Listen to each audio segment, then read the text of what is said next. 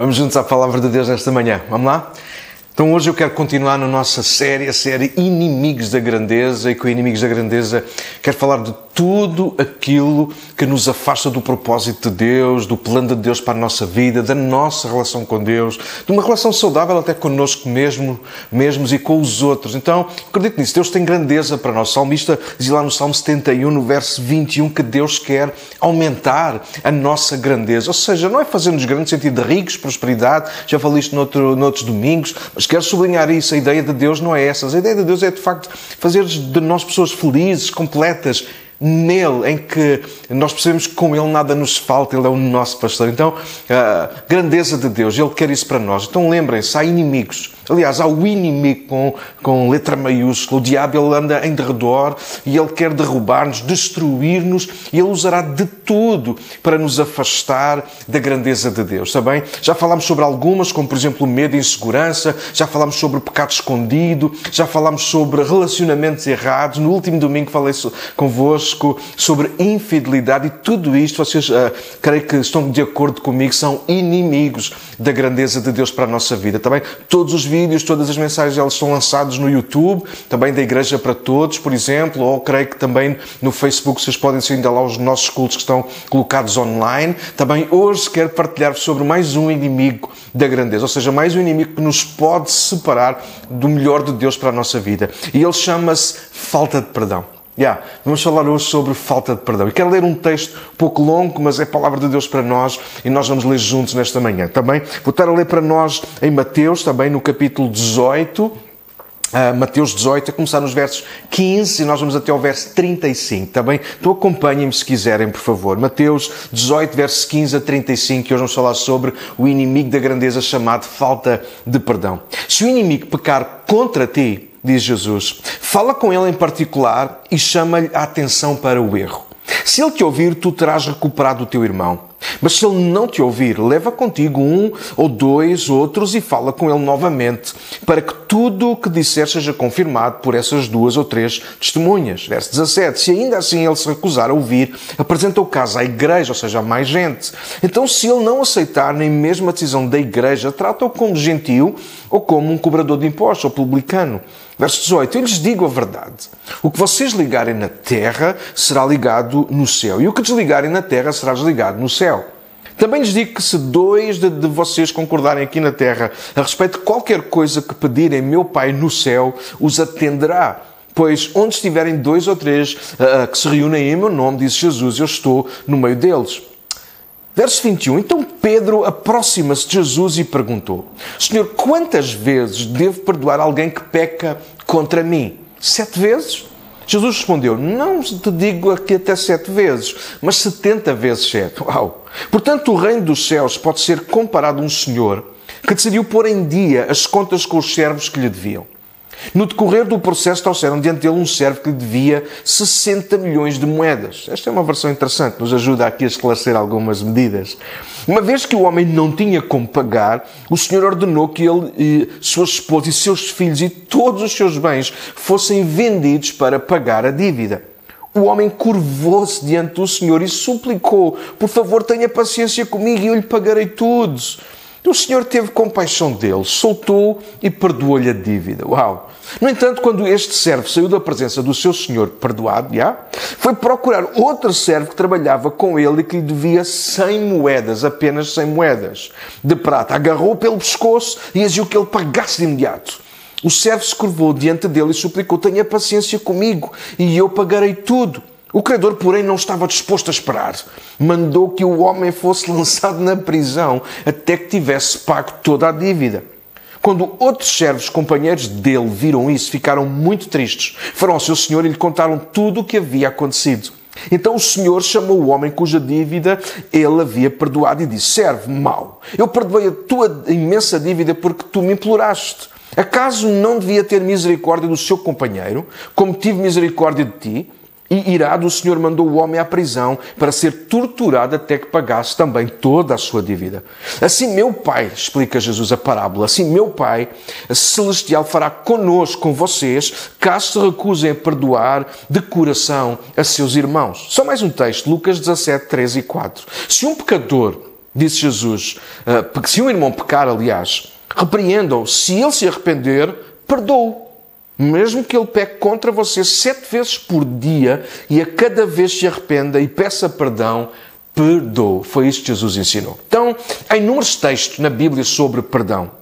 Estes são claros, estes que eu li, e são tirados, podemos dizer, da boca do nosso Jesus. Mas, por exemplo, Paulo usa uma expressão fantástica em Efésios, no capítulo 4, que cola muito bem com os ensinos de Jesus. Paulo escreveu no capítulo 4, verso 32 de Efésios, ele diz, sejam bondosos e tenham compaixão uns dos outros, perdoando-se como Deus os perdoou em Cristo. Uau, que desafio! Então, o padrão de perdão para Pedro, naquele dia, como nós lemos o texto de Mateus, ainda era possivelmente a tradição entre os homens. Por isso ele faz a pergunta se perdoaria até sete vezes. Contudo, Cristo já se estava a antecipar e a ir além do convencionado entre os homens. Ou seja, porque sabia qual era a sua missão. Através da sua morte na cruz, Jesus iria substituir o nosso pecado e trazer o perdão de Deus, ou tornar disponível o perdão de Deus a toda a humanidade, que de outra forma, ou seja, sem Cristo, sem a cruz, não seria possível.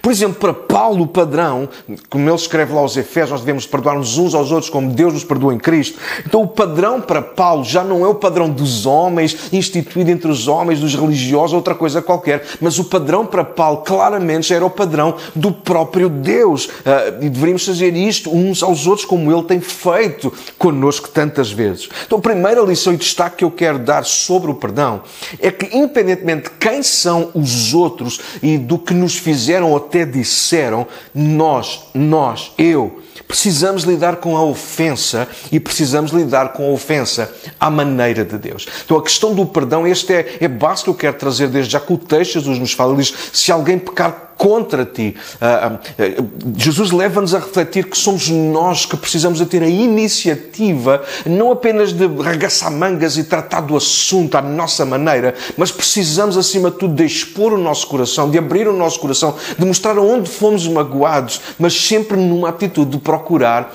o perdão, ou de dar, neste caso, perdão. Então, este texto nós lemos, Jesus fala claramente, usa essa expressão, se um irmão pecar contra ti. E isso precisa de ser sublinhado, o que nos indica que Jesus está a ensinar a, a nós a lidarmos e a tratarmos das ofensas, nós próprios. Mesmo que os outros não deem o passo, nós devemos dar o passo. Por exemplo, tal e qual como Deus fez connosco. Nós é que o ofendemos com os nossos pecados, mas foi Ele que deixa a sua glória, humilha-se diante de todos, morre na cruz uh, para nos dar o perdão, ainda antes de nós sequer nos termos arrependido ou até lhe termos pedido perdão. Uau, que exemplo! E esta é a base do perdão. Deve partir de nós. Sim, às vezes ficamos ofendidos e feridos, mas nós devemos ter a coragem de dar o passo, de provavelmente confrontar em amor o ofensor para dizer que precisamos de resolver esta, as questões que estão entre nós para que haja perdão. Lembra-te estamos a falar de inimigos da grandeza. Se nós não conseguimos perdoar, não só Deus não nos perdoará a nós, isso é gravíssimo, já lá passamos, mas pensa nisso, se eu não consigo perdoar, significa que há uma pedra enorme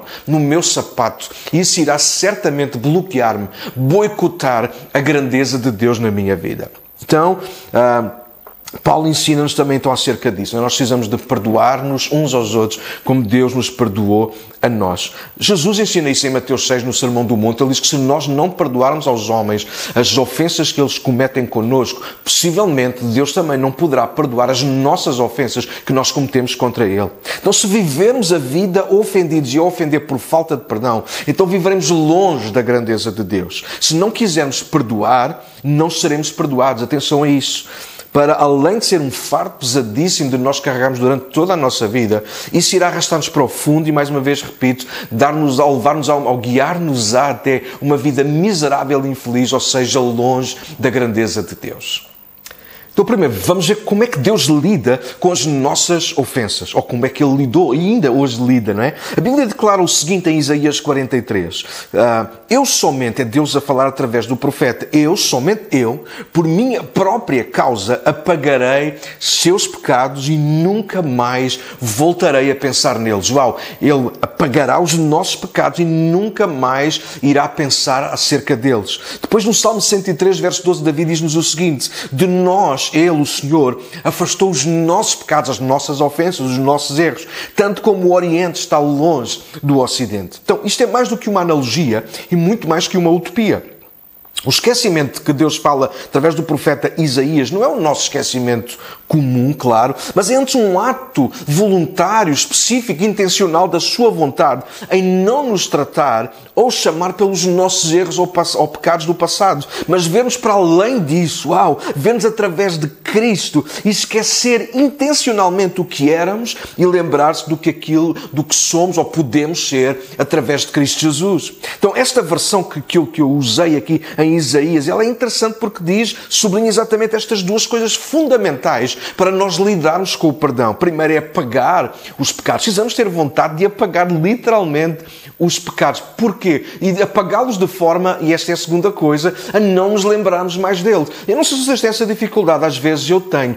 Tenho dificuldade em esquecer o pecado, quanto mais não o ver diante de mim. Pois claro, parece que estou a dizer a mesma coisa. Mas Deus ensina-nos como é que Ele próprio lida com o pecado. Ele deseja apagar o nosso pecado e fez isso através do sangue precioso de Jesus Cristo. Porquê? Porque Ele não quer mais ver-nos através dos nossos erros, mas Ele quer ver-nos através de Jesus Cristo, o seu Filho, o primogênito, aquele que deve ser o exemplo para a nossa vida. Então, esta é a forma como Deus lida com as nossas, com as minhas e com as tuas ofensas. Ele apaga os nossos pecados e de forma a nunca mais se lembrar deles. Ou seja, repito, de forma a não tratar-nos mais pelos pecados ou pelos erros que nós cometemos. E isto tem que estar bem resolvido na nossa mente, no nosso coração, ainda que com alguma dificuldade em pôr em prática, na boa. Por isso o Espírito Santo ele está connosco, por isso nós precisamos uns dos outros para nos aconselhar e nos ajudar. Mas esta é a forma que, pela, através da qual nós precisamos lidar com os erros dos, que os outros cometem em relação à nossa pessoa. Tenham eles o tamanho que tiverem. Nós precisamos pedir a ajuda de Deus Deus, para ter coragem de apagar os erros dos outros da nossa memória, da nossa história e, e de alguma maneira procurarmos nos esforçar para não nos lembrarmos mais desses erros. Ou seja, ao estar com as pessoas, ao confrontar essas pessoas, nós não as vemos mais pelos erros que cometeram, mas vê-las como Deus as vê. É um exercício complexo, difícil, eu entendo, mas é a única forma de nós não nos perdermos ou não perdermos a grandeza de Deus para a nossa vida. Em segundo lugar, eu quero lembrar-te uma coisa: o amor é o antídoto para as ofensas. Toda a gente sabe o que é um antídoto, é uma coisa que nós temos que tomar quando somos envenenados por alguma espécie de veneno, claro. Então a Bíblia diz que há uma forma de nós neutralizarmos o efeito das ofensas no nosso, na nossa alma e no nosso coração, ou seja, através do amor. Vê o que diz Provérbios 10, 12. O ódio, claro, provoca brigas, pois, mas o amor cobre todas as ofensas. Pedro diz do, da seguinte forma: acima de tudo, amem-se uns aos outros, sinceramente. Outras versões dizem amem-se uns aos outros de forma ardente ou ardentemente, pois o amor cobre muitos pecados. Uau! Quanto maior a nossa capacidade para amar, maior a facilidade para perdoar. Ou se quisermos, quanto maior a facilidade para amar os outros, maior a nossa capacidade de os conseguir perdoar. Uh, e eu desejo isto para a minha vida e para a vossa vida também. Um dos sinais dos últimos tempos, ensina-nos Jesus, é precisamente o oposto de um amor ardente, como Pedro descreveu. Jesus disse: devido ao aumento da maldade, o amor de muitos esfriará. Esta é a tendência, ouçam isto, creio que vocês vão concordar comigo. Aquilo que pode curar as ofensas dentro de nós é o grande amor de Deus, claro. Se o deixarmos esfriar, se deixarmos esfriar o amor uns pelos outros, seremos derrotados e facilmente e rapidamente uh, uh, pela maldade. Nós vamos ser derrotados. O aumento da maldade, das iniquidades dos outros, é um facto, infelizmente, pode diminuir o amor em nós. O aumento da maldade dos outros pode fazer com que o nosso amor por eles diminua. Mas é um amor aumentado. Uau!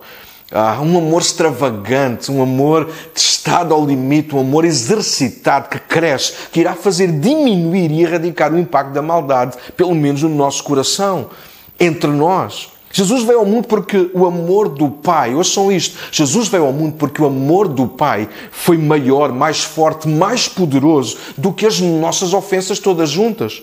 Se o seu amor fosse menor, mais fraco, do que as nossas ofensas, Deus não conseguiria levar a cabo o plano de salvação.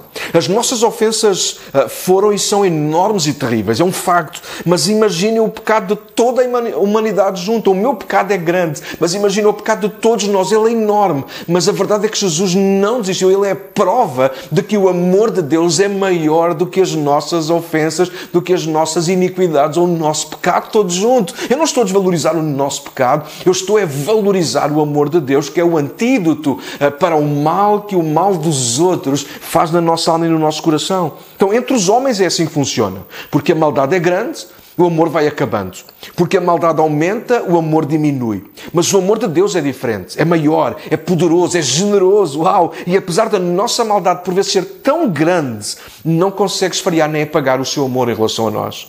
E este é o ensino padrão para nós, a Igreja. Ouçam, se queremos viver a grandeza de Deus, o seu propósito, honrá-lo sempre e em tudo, precisamos ser pessoas com um filtro em nós diferente dos outros todos à nossa volta. E esse filtro chama-se amor. Se nós virarmos as costas ao amor, nós estaremos a virar as costas ao perdão. E o, o inimigo, falta de perdão, irá dominar a nossa vida. O que equilibra, cura e nos faz avançar mesmo quando somos ofendidos e até feridos é o amor que nos liberta para perdoar sempre. Uau! Como lemos logo no início no texto de Mateus, não significa que caminharemos sempre com algumas pessoas. Há momentos em que isso não vai dar. Há situações que são mesmo divisoras e, humanamente falando, incompatíveis. Ou às vezes tornamos incompatíveis, pelo menos em determinados períodos da vida. Contudo, continuaremos a nossa caminhada em paz. É por isso que nós precisamos do amor e, naturalmente, do perdão.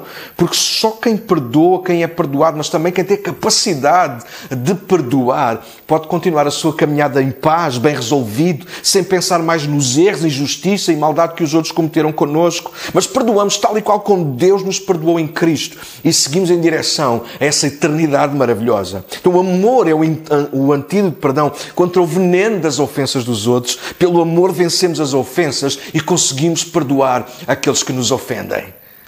Posto isto, nós precisamos, em terceiro lugar, de refletir isto. Ou nós somos vencidos pelo amor, ou acabaremos derrotados pelas ofensas. Ou nós deixamos-nos vencer pelo amor, ou nós acabaremos derrotados pelas ofensas. Se temos, tivermos dificuldade em amar, ah, é porque em algum momento dispensamos ou ignoramos o amor de Deus derramado em nós através do Espírito Santo. Ouviste que Paulo escreveu aos Romanos 5,5? Deus derramou o seu amor em nossos corações por meio do Espírito Santo que Ele nos concedeu. Então, quando eu digo que eu não consigo perdoar, eu estou a dizer que eu não consigo amar, porque quem ama consegue perdoar.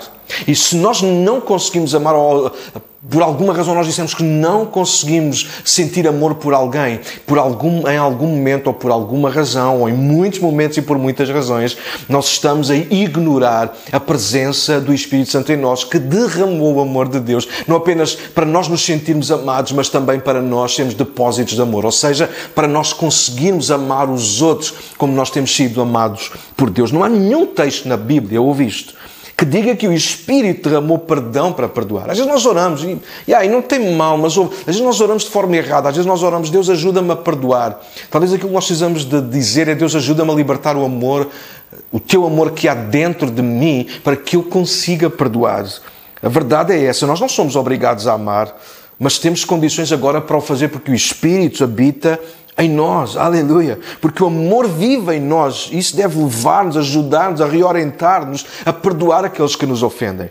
O que nos dá coragem e confiança para procurar quem nos ofendeu e tratar das ofensas na cara é o amor. O que nos faz aproximar ainda hoje de Deus e clamar por misericórdia todos os dias é saber isto, que Ele ainda nos ama. Uau! Deus não ama porque é perdão. Hum mas perdoa porque é amor. João disse isso na sua primeira carta. Se alimentarmos as ofensas, se as carregarmos nas mãos como pedras, elas acabarão por roubar o lugar do amor e sem ele, elas, as ofensas, vencerão contra nós. Precisamos perdoar para nosso próprio bem. Ouçam, ouçam, ouçam, igreja. Claro que sempre que perdoamos, abençoamos os outros que nos ofenderam, mas precisamos, sobretudo, aprender a, a, e desejar perdoar por nós próprios, para que o nosso coração jamais desfaleça, endureça e se torne escravo do inimigo falta de perdão. Os outros têm responsabilidade naquilo que nos fazem ou dizem. Claro que têm, mas não no que nos tornamos ou como reagimos às suas ofensas. A responsabilidade daquilo em que nos tornamos durante e depois da ofensa, assim como o que decidimos fazer em relação ao ofensor, essa responsabilidade é completamente nossa. Então, ou nós vamos uh, deixar-nos vencer pelo amor, ou nós seremos derrotados pelas ofensas. Então deixa sublinhar isto. E em quarto, em quarto lugar, aliás, que o amor é a prescrição, é a receita divina para as ofensas. O amor é essa prescrição de Deus para o nosso coração. Acho isto tão importante. Porquê? Porque o amor tanto cuida de nós quando somos expostos ao mal dos outros, como ao mesmo tempo o amor de Deus no nosso coração protege os outros do mal que há em nós. Sim, os outros são maus para connosco. Caramba, nós não somos melhores do que ninguém. Ah, se nós somos ofendidos na vida, provavelmente também nós já ofendemos alguém na vida. E o amor de Deus é a receita que não apenas nos, que cuida de nós quando somos feridos, sara as nossas feridas, mas ao mesmo tempo é aquilo que protege os outros também do mal que há em nós. O amor cobre, já lemos há pouco, o amor cobre uma multidão de pecados, de falhas, não as oculta, não as ignora, mas trata-as direta e eficazmente. Ouve isto? Cobrir tem o sentido de tratar, como quando colocamos um penso ou uma ligadura numa ferida que nos dói, que está aberta em nós. O amor cobrir as ofensas significa que as vemos, sentimos, mas que as desejamos tratar. Não mais como os homens, mas como Deus em amor. Não mais para vivermos a dor que alguém nos fez ou em dor, e muito menos para exigir infligir dor aos outros. O amor tem esta capacidade de fazer isto. É por isso que quando um irmão nos ofende, alguém chegado, aí dói mais.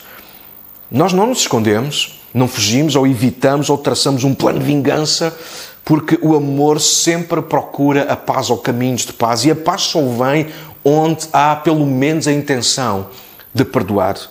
Então isto levanta uma questão, ou pelo menos para mim levantou uma questão. E se a outra parte não quiser se envolver, não quiser resolver o processo? Uau! Infelizmente, é verdade. Isto acontece mais vezes do que aquelas que nós planeamos, ou pensamos, ou até gostaríamos. Já o dissemos, não podemos mandar e muito menos mudar contra a vontade a maneira de pensar e de agir dos outros à nossa volta. Contudo, isso não significa que nós não podemos amá-los perdoá-los e ficar em paz. Ou seja, nós não temos o poder de mudar os outros, oh, uau, mas os outros também não têm o poder de mudar-nos a nós. Uh, alguém pode ser um ofensor, mas alguém ser um ofensor não tem que fazer de ti um ofensor. Uau! Eu creio absolutamente que Deus está em paz. Uau, olha isto. Apesar de nem todos reconhecerem, honrarem e amarem Deus, ele, ainda assim ele está em paz. Porquê? Porque ele fez e ainda faz tudo o que está ao seu alcance para demonstrar e dar amor, graça, oportunidades, etc. Ainda assim há muita gente que o rejeita ou não há. Deus tem feito de tudo. Tem, ele enviou o seu filho unigênito. Ele tem, ele, tem, ele tem dado de tanta bondade, tem exercido tanta bondade, tem demonstrado tanta bondade à humanidade. Ainda assim há muita gente que não o procura, que não o reconhece. Uh, contudo, isso isso não faz de Deus um frustrado, alguém ressabiado, alguém amargo, alguém duro, alguém refém do inimigo da falta de perdão.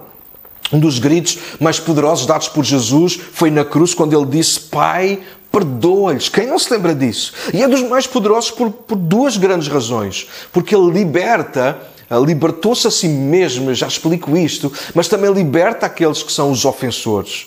Imaginem se Cristo pendurado na cruz apenas morresse sem declarar o perdão aos seus opositores. Poderia significar, que alguma coisa tinha ficado entalado na garganta, ele vem para morrer pelos nossos pecados, mas fica calado, ele uh, uh, ficaria como às vezes nós ficamos, não vou dizer nada. Não, Jesus abre a sua boca com toda a coragem, com todo o amor, com toda a sinceridade e ele declara, Pai, perdoa-lhes. E isto faz, isto trouxe duas coisas importantíssimas. Uh, repara, a primeira é que o perdão de Deus alcança dessa forma toda a terra, todos os homens. Ou seja, toda a gente querendo e crendo em Jesus Cristo, pode ser perdoado das suas falhas. Mas não apenas isso. Se nenhum dos homens aceitar o perdão de Deus, o próprio Deus fica em paz porque fez a sua parte, caminhou a sua milha, abriu o caminho, eh, predisposto a perdoar aqueles que o tinham ofendido. Ou seja, nunca ninguém poderá dizer, ok, eu não tive oportunidade. Não. A verdade é que declarar perdão, dar o perdão aos outros,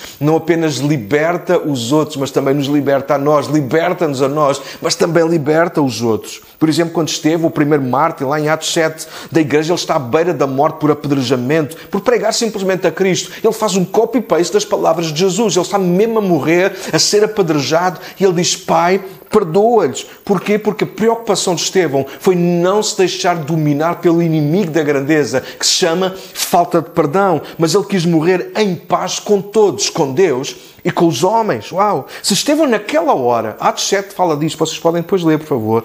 Se Estevão naquela hora, a sua última hora, não tivesse conseguido perdoar os seus inimigos, uf, uau, teria sido derrotado humilhado e não entraria no gozo do seu Senhor.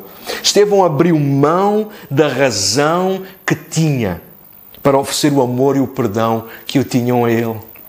Se não perdoarmos aos homens as suas ofensas, Deus também não perdoará as nossas, já citamos isso. E sem o perdão de Deus não há verdadeira e completa salvação. Nós não podemos mudar a vontade dos outros, sublinho isso, o sentir dos outros, mas podemos e devemos promover um ambiente de cura, de restauração e de mudança à nossa volta. O inimigo sempre levantará a discórdia, as desavenças, apertará as feridas, e isso é o que um derrotado, ressabiado, frustrado, vingativo, carregado de ódio faz, mas ao contrário, contrário, alguém que nasceu de novo, da água, da palavra e do Espírito, alguém que nasceu de Deus e está com Deus, procura exatamente caminhos de paz. E se não existirem, rasga caminhos novos, procura orientar e arranjar novas oportunidades para que haja perdão não foi isso que Jesus disse, afinal, que nós lemos há pouco em Mateus? Se alguém te ofender, fala com essa pessoa. Se ele não te ouvir, leva mais duas. Se não ouvir vocês os três, leva mais outra pessoa. Uau, isto é interessantíssimo. Aquilo que Jesus, para mim, também está a dizer, não apenas a questão do, do processo com que se deve tratar com outros irmãos, etc. Jesus, de alguma maneira, também está a nos ensinar que nós não podemos desistir à toa.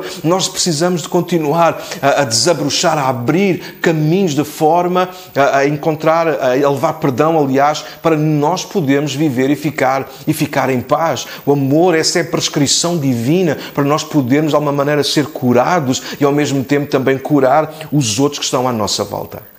E aí, infelizmente, muitos cristãos apenas recordam e recordam aos outros o que diz a parte final do texto, não é? Que é, se mesmo assim não te ouvirem, depois diz falar com ele, levar as duas pessoas e levá-lo à igreja, se mesmo assim não te ouvir, trata-o como gentil ou como cobrador de impostos ou publicano.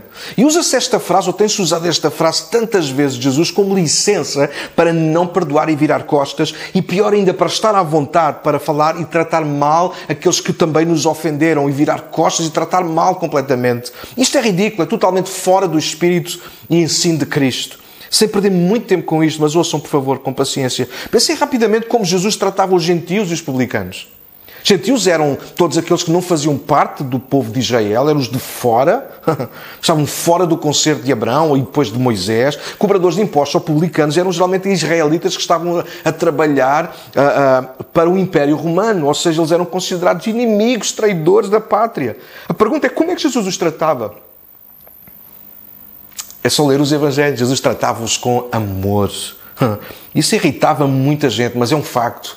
E Jesus não amava para irritar, Jesus amava porque Ele é, porque Ele é amor. Então Jesus tratou-os de forma a alcançá-los, a trazê-los para perto, estando de perto, procurando-os, falando-os, fazendo a sua vontade. Lê, lê, lê, os Evangelhos e descobre. Como é que Jesus tratava, de facto, os publicanos, como é que Ele tratava os pecadores, como é que Ele tratava esta, os gentios, aqueles que estavam longe. Jesus nunca os tratou com desprezo. Jesus nunca os tratou pelo pecado que cometiam. Jesus tratava-os, amava-os pela pessoa que eles eram. Antes de subir à cruz e declarar perdão, Jesus já vivia em perdão. Uau! Não deixava que as ofensas dos homens o limitassem ou atrofiassem o seu amor para com os homens. Antes, pelo contrário, o seu relacionamento ainda era mais próximo. Na sequência deste ensino de Jesus sobre como tratar o ofensor, então é aí que Pedro faz a célebre pergunta: quantas vezes devo perdoar quem me ofende? Até acrescenta até sete vezes. Então não se sabe ao certo onde Pedro foi buscar este número ou sequer esta ideia.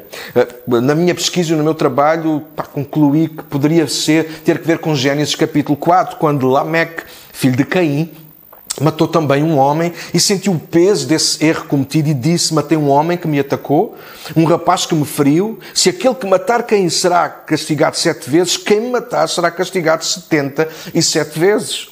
Parece contraditório o que surge neste texto, mas de facto foi o que Deus decretou na altura quando falou com Caim. Deus, de, de, aliás, depois de matar Abel, Caim teve um encontro com Deus uh, e de facto Deus pronunciou aquelas palavras, Gênesis 4, 4, 15. Mas precisamos entender o coração de Deus para entender porque é que Deus disse a Caim uh, esta situação de, das sete vezes da sua vingança.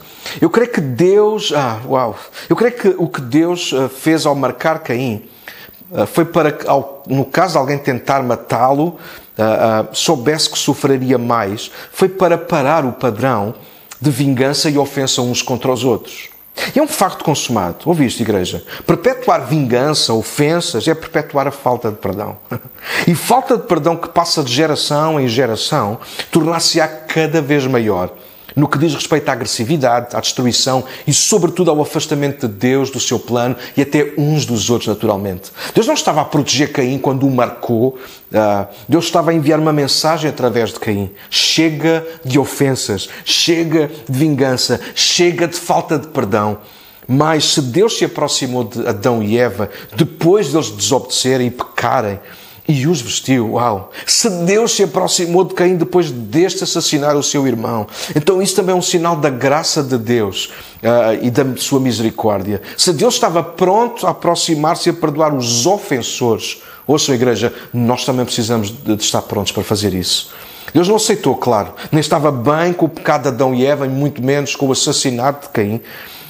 Contudo, perdoar é a chave para o fim do padrão de vingança, da amargura, da destruição gratuita e até massiva.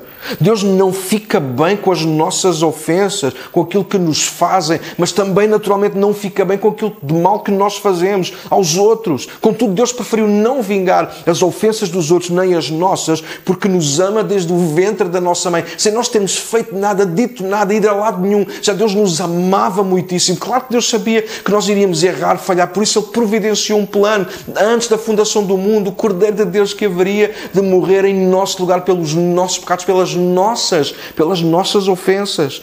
Quem perdoa é sempre o mais forte, ouviste, convides a ouvir, porque é necessário força extraordinária para se levantar de novo e prosseguir sem perpetuar o ciclo de vingança ou de, ou de ofensa é destacar a posição de Pedro. É interessante, não é? Ele faz a pergunta e a pergunta de Pedro é sempre a proteger-se a si mesmo. Quantas vezes hei de perdoar aqueles que errarem contra mim? Mas Pedro não se lembra de fazer a pergunta a Cristo: quantas vezes os outros têm que perdoar os meus erros? Ah, e está-nos a pensar, não é? Nós sempre perguntamos, Deus, até quando é que eu vou ter paciência para isso? Acho que a resposta de Deus é subliminar, não é? A mesma paciência que nós queremos que, que, queremos que os outros tenham connosco, é a mesma paciência que nós precisamos devolver aos outros também, plantar na vida dos outros. Se nós queremos ser perdoados, porque nós também erramos, nós precisamos de perdoar. Quantas vezes tu queres ser perdoado dos teus erros? Pois tantas vezes tu vais ser perdoado dos teus erros da mesma maneira, oferece perdão aos outros. Então o inimigo é mentiroso. Ouviste convidos a ouvir. E ele procurará convencer-nos que nos vingar ou ficar ofendidos é o caminho. Ignorar o que os outros nos fazem é sinal de fraqueza. Não reagir ou pagar com a mesma moeda é sinal de cobardia, que, somos, que estamos com medo. O diabo é o pai da mentira. Ele é o mestre da ilusão. Ele é o troca-tintas dos sentimentos e emoções. Então não lhe dês ouvidos, dá ouvidos à palavra. O mais forte não é o que mata mais, é o que perdoa mais. O mais forte não é o que ofende mais, é o que perdoa mais. O mais forte não é o que fere mais, é o que sofre o dano, perdoa e avança. Eu agora sim quero terminar, porque o assunto falta de perdão, ou falar sobre perdão é muito grande, é muito extenso. Mas quero deixar só mais um ponto. E o último ponto que eu quero deixar então é este: a falta de perdão atrasa-nos e prende-nos ao passado.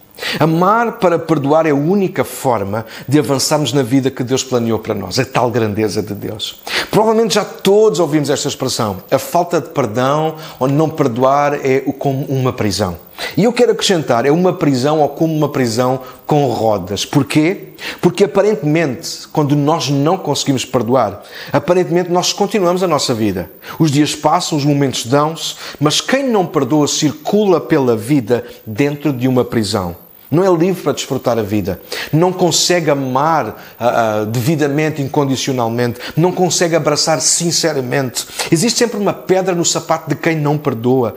Um gosto amargo na boca, uma desconfiança e azedo no coração. A chave que abre e nos tira dessa prisão da falta de perdão é o grande amor de Deus. A Bíblia diz que agora diz que nós agora podemos amar porque Ele nos amou primeiro. Sim, há várias versões. Eu gosto da versão uh, que diz que nós o amamos porque Ele nos amou primeiro, mas há uma outra versão que de alguma forma generaliza a situação e acho que ela não está errada, que diz que nós amamos ou podemos amar porque Ele nos amou primeiro. Nós fomos libertos pelo amor de Deus e agora podemos largar esse passado e ir em direção ao futuro glorioso que Deus tem para nós. Então Deus amou-nos e provou-nos isso quando Jesus morreu por nós. Ainda nós éramos pecadores. Paulo escreveu isto aos Romanos no capítulo 5 também.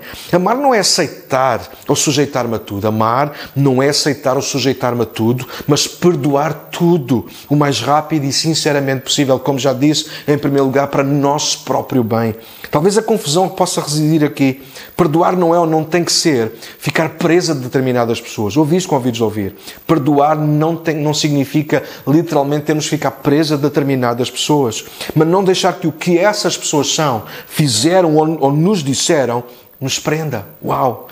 Repito, perdoar não é aceitar tudo de todos é não ficar preso a nada. Perdoar não é aceitar tudo de todos. É não ficar preso a nada, sobretudo a sentimentos, emoções e ideias que nos afastam da grandeza de Deus. Não perdoar irá prender-nos no passado ao momento da ofensa.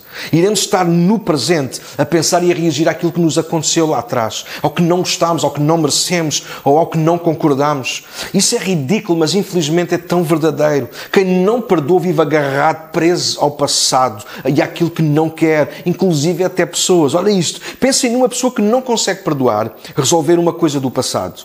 Do que é que essa pessoa fala mais constantemente? Sobre o que ou quem é que ela está sempre a falar ou ir buscar? Por vezes, mesmo muitas vezes, gente derrotada pela falta de perdão destrói os melhores relacionamentos e oportunidades do presente em nome dos maus relacionamentos e momentos do passado. Quem é que afinal quer estar perto de alguém azedo? De alguém que nos compara constantemente com outros e, por sinal, piores que nós? Ou se não compara, passa a vida a reviver com as pessoas do presente as ofensas dos ofensores do passado. Quem é que quer uma relação assim? Perdoar é arrancar viagem para o futuro, incerto, diferente, mas potencialmente melhor. Perdoar é seguir caminho com marcas na alma, sem dúvida, mas com a bagagem aliviada e o coração totalmente em paz.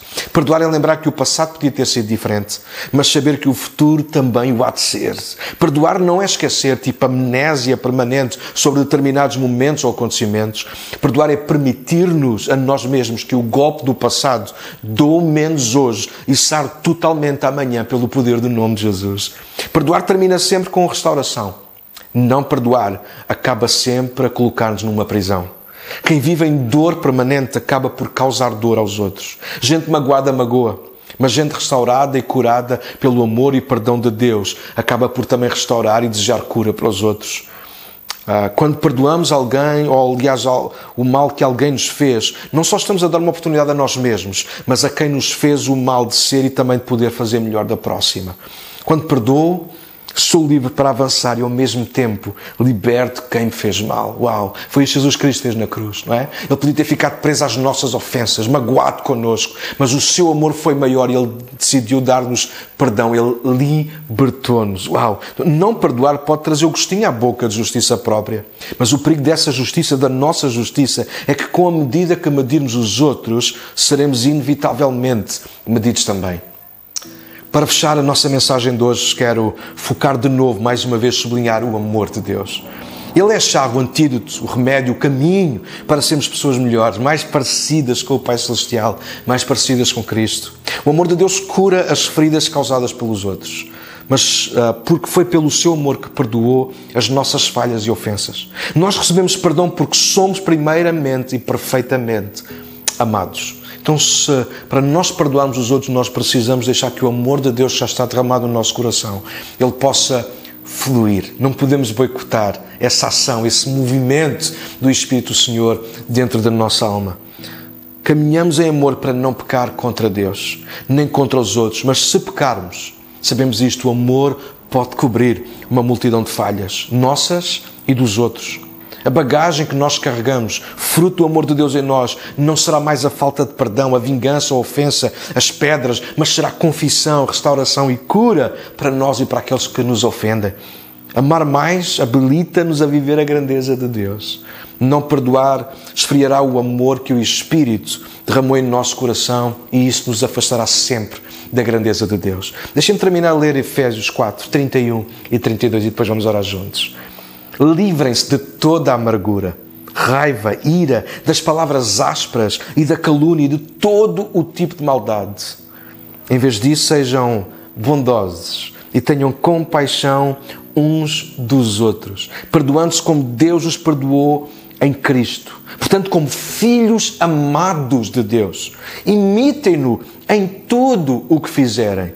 Vivam em amor, seguindo o exemplo de Cristo que nos amou e se entregou por nós como oferta e sacrifício de aroma agradável a Deus. Lembra-te, Falta de perdão é um inimigo da grandeza. Gente ressabiada, gente que carrega falta de perdão é gente que vive carregada de pedras. Talvez tenhas as tuas razões. Já, yeah, na boa, sim. Talvez tenhas as tuas razões, mas pensa nisso. Será que tu nunca erraste com ninguém? Ah, será que hoje estás de pé não é porque alguém um dia te perdoou? Ah, aliás, estamos certamente, como acabamos de ver isso hoje, estamos de pé porque Deus nos perdoou em Cristo. Uh, tem que ser fácil perdoar. Aliás, só é fácil perdoar se para nós for fácil amarmos os outros. Uh, e a palavra ensina-nos isso. Nós devemos amar a Deus em primeiro lugar e amar os outros como nos amamos a nós próprios. Ou seja, nós devemos desejar aos outros aquilo que desejamos para nós. Certamente já houve muita gente má na nossa vida, já houve muita gente que nos quase destruiu com palavras, nos rasgou por dentro com palavras, com, com ações que fizeram. Provavelmente alguns de nós já fomos traídos, enganados, enfim, tanta coisa que alguém já pode ter feito contra nós. Mas lembra-te, provavelmente também já erraste com alguém, provavelmente também já tu imploraste o perdão a alguém. E não há nada mais libertador, mais fantástico do que quando nós perdoamos ou somos, ou somos perdoados. Lembra-te disto. O, não perdoar é um dos maiores inimigos da grandeza de Deus. Por muito que Deus queira levar-te mais longe, a, a, falta de perdão pode estar a puxar-te, a puxar-te para trás. Vamos orar juntos, pode ser? Pai, obrigado pela tua graça na nossa vida, pelo teu favor e neste dia, de uma forma, mais uma vez, aliás, e queremos enfatizar o teu perdão, Senhor. Obrigado pela cruz. Obrigado que naquela cruz, Deus, tu manifestaste o teu amor por nós, trazendo salvação, perdão a toda a humanidade, Senhor. Nós agradecemos porque, apesar de não merecermos, tu exerceste e tens exercido graça e misericórdia sobre nós todos os dias. Eu oro para que me ajudes a mim. Ajudes cada um dos meus irmãos, cada um dos meus amigos que me ouve, que me escuta, Senhor, para que em nós jamais uh, haja falta de perdão. Jamais serei, uh, possamos ser derrotados pela falta de perdão, Senhor. É verdade que às vezes somos magoados e feridos, mas ajuda-nos a olhar para os outros como tu olhas para nós com amor, com desejo. Uh, olhas para nós e vês o potencial, vês mais longe, para além dos nossos erros. Tu vês a pessoa que nós somos, ou melhor, tu vês a pessoa que nós nos podemos tornar em Cristo Jesus. Então, Senhor, ajuda-nos, por favor, da mesma maneira que temos sido perdoados por Ti. Ajuda-nos a perdoar aqueles que nos ofendem, aqueles que falham connosco, mais de perto ou mais de longe. Deus, ajuda-nos a libertar-nos a nós próprios perdoando os outros e até a libertar aqueles que nos ofendem, ajudando-os a serem pessoas melhores, dando-lhes oportunidade. Ajuda-nos a perceber que perdoar é dar uma oportunidade não apenas a nós, mas também aos outros, como tu fazes connosco. Então eu oro por isso, pela tua igreja, Pai, em nome de Jesus. Amém. Yes. Amém. Jesus abençoe.